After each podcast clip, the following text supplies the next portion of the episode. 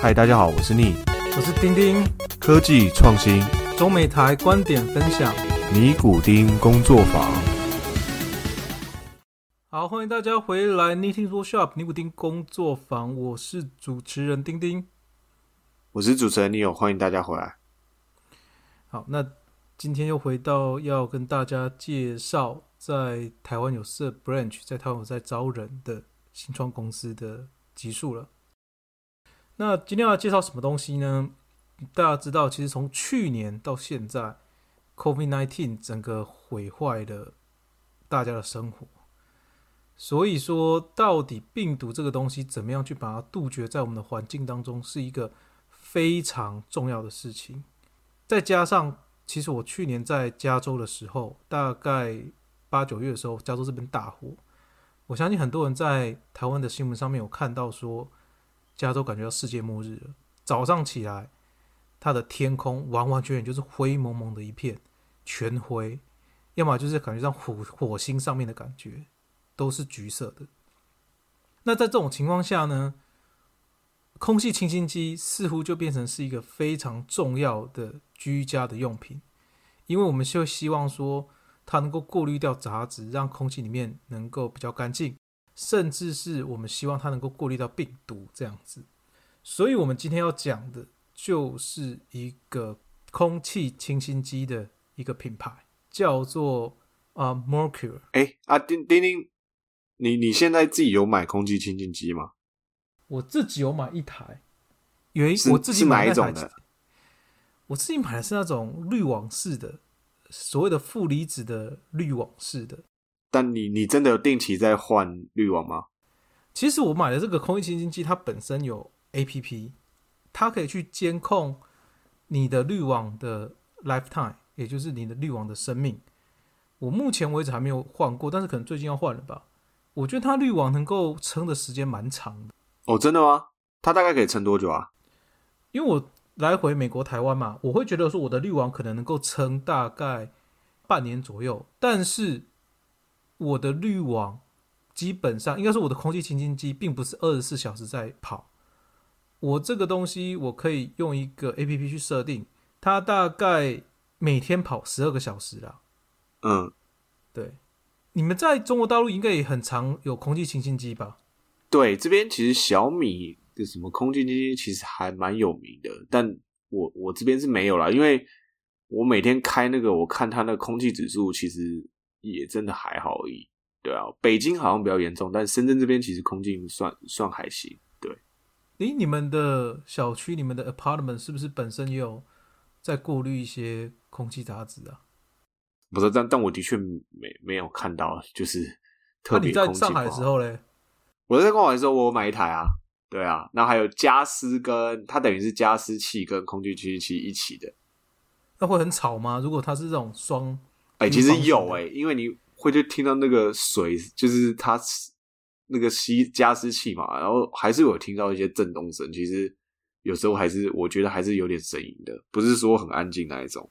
好像现在大大家大部分都在标榜是双双功能的，但是双功能好像像刚刚讲的这种问题，就多少会出现。我们回到头来，今天讲的这个主题哈，我们今天讲的这家公司叫 Mercure，这个创办人有三位，叫 Jaya Rao、Dilip Goswami，还有 Yogi Goswami。这三位创办人创了这家公司，其实主要是因为他们觉得说，哎，以前大概在十几二十年前，可能有一些小孩子他会因为过敏的体质，如果空气中并不是那么多的干净，如果是过敏源多的话，就很容易造成这些过敏儿会有一些生命的危险，所以他们就要想办法去发展出一个比较新的科技，去把这些过敏源全部过敏掉，所以他们才去创立的这个科技，然后创了这间公司。那这间公司到目前为止，它融资了九十六点四个 million，目前到 C round 了。其实九十六点四已经接近到所谓的独角兽 level 了啦，甚至搞不好它已经过独角兽了，因为很多的公司早期的融资，它是不放在所谓的估值呃融资的轮数里面的。那现在估值大概是一个 billion 到两个 billion 之间。这台空气清新机到底有什么样特别的地方呢？这台空气清新机号称是连病毒都可以过滤掉，病毒都可以过滤掉啊？号称了，不就最近如果 COVID nineteen 来讲的话，它就大家就会想要买这个东西嘛？对，但是很有趣的是，它号称它能够过滤掉 COVID nineteen，但是它不能够阻绝 COVID nineteen。这个到底什么叫能够过滤？什么叫阻？你是在玩饶舌还是在念 rap？大概大概过滤掉 COVID nineteen，但它不能阻绝 COVID nineteen。对，原因是这样子哈，就是大家都知道说，实际上不论什么样的空气清新机，它一定会有所谓的滤网，它有滤器。这家的空气清新机，它一开始它号称是它可以把病毒，甚至 COVID nineteen 的这种冠状病毒，把它过滤在它的滤网滤芯上面。但问题在于说，COVID nineteen 或者是所谓的冠状病毒，它本身的存活时间太久了，它不是像一般的病毒可能几个小时就死亡了，它可以到几天。那目前因为他们使用的滤芯并没有能够杀死这些病毒的功用在，所以它能够过滤它。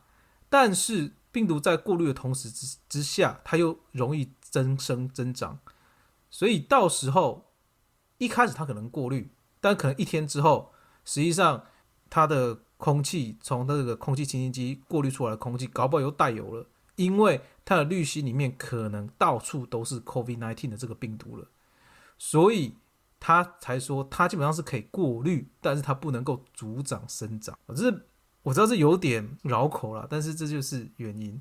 就等于是它可以把病毒防护在空气清新那一步，但是问题是病毒有可能会残留在空气清新机，然后就继续增长了，所以这是没办法的。对，那一增一增长多了，它就容易带出来嘛。好，OK，但是呢，在他们官网上面其实有 H1N1 这个病毒的报告，它是可以有效的阻绝 H1N1 的，也就是说，其实它确实是可以阻止掉部分的病毒，并且阻止它们生长、过滤这样子。好，那他们是怎么做到的呢？他们主要的最重要的技术叫做光电催氧化的技术。也就是大家常说的光触媒的技术。那你可能会说啊，光触媒不就是光触媒？那它有什么特别的？大概跟大家讲一下光触媒的整个的流程是怎么样哈。主要的整个的流程是，当空气和水透过这所谓的光触媒材料的时候，它会产生化学反应，然后它会产生大量的过氧化物分子。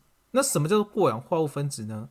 像双氧水就是所谓的过氧化物分子。那透过这些分子去对空气中的一些有机化合物，还有一些病毒，还有细菌，去把它做所谓的煮着跟分解，达到去把它的一些气味跟有害的物质把它驱除的这个流程，这个就属于光触媒。大部分市面上的光触媒，它可以过滤掉 PM 二点五以下，大概到零点三个 micrometer，也就是所谓的微米。左右的微粒，但是因为这家公司创造了一个比较新的叫做 nano filter 的东西，那这个东西产生的所谓的光触媒材料能够阻绝到 PM 二点五小一千倍左右的粒子。那它怎么做到的？也就是说，在它的整个的空气清新剂里面，它有所谓外网跟内网。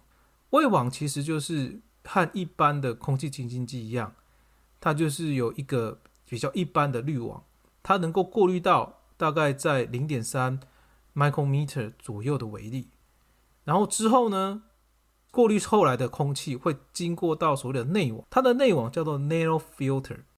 它经过这个内网之后，它能够把更微小的微粒隔绝在它的内网里面。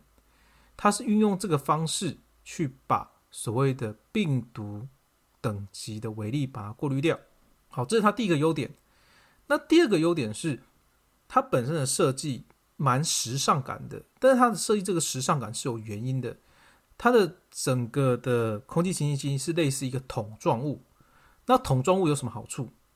桶状物的好处就是它本身过滤的空气是三百六十度的。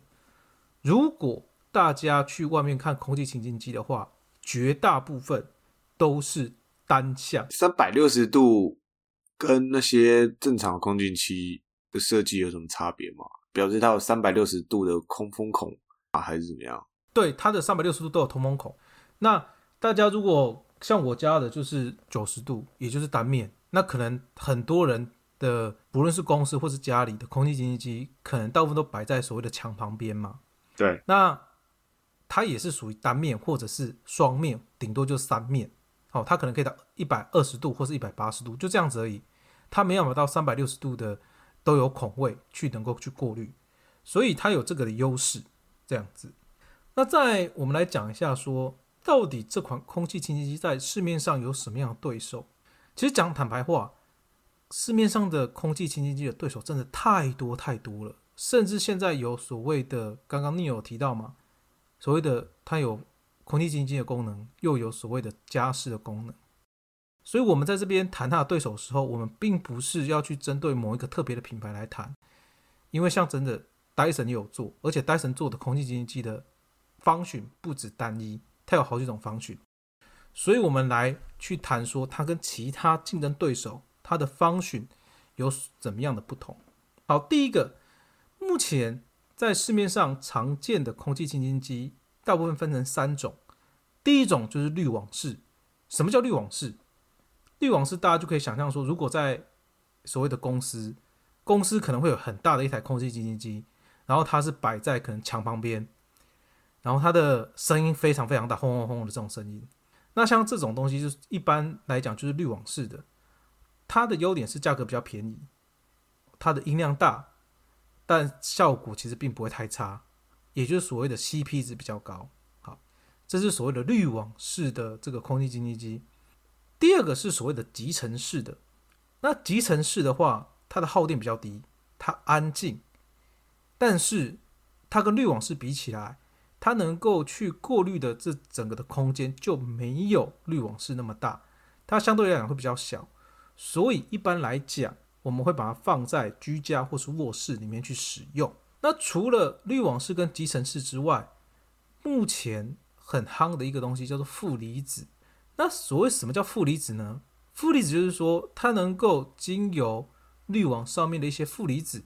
去过滤掉一些异味，还有除菌，所以说它通常并不是单一使用，它会跟滤网还有集成式这两个方寻的空气清净机结合去使用，去提高它的价值。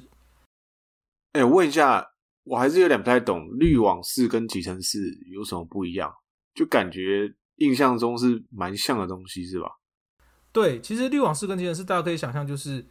我如果在同一个空间的话，假设我空间是固定的，假设我都是在家里，假设十六平好了，十六平的空间，我既可以我可以使用滤网式，我又可以使用集成式，但是我的滤网是通常它产生的效果就是声音会比较大，但是它的价格会比较便宜。那集成式就是它的价格会稍微高一点，但是它会相对来讲比较安静，差别在这边。那当然后面刚刚讲的。负离子主要是消除异消除异味嘛，就可以在它的滤网上面去加一些不同的 doping，就是不同的材料，去提高它消除异味还有除菌的功能，这样子，大概是这样子啊。那最近几年，所谓的光触媒这种空气力清新机蛮夯的，也就是它本身什么叫光触媒呢？它本身可以过滤掉九十九点七 percent。大概在零点三 micrometer，零点三毫米啊，不好意思，零点三微米以上的微粒，这是属于比较新的。这个东西其实刚刚有讲到嘛，其实它跟我们的 molecle 是很类似的。一般来讲，光触媒叫做 HEPA，H E P A 啊，HEPA 的这种技术。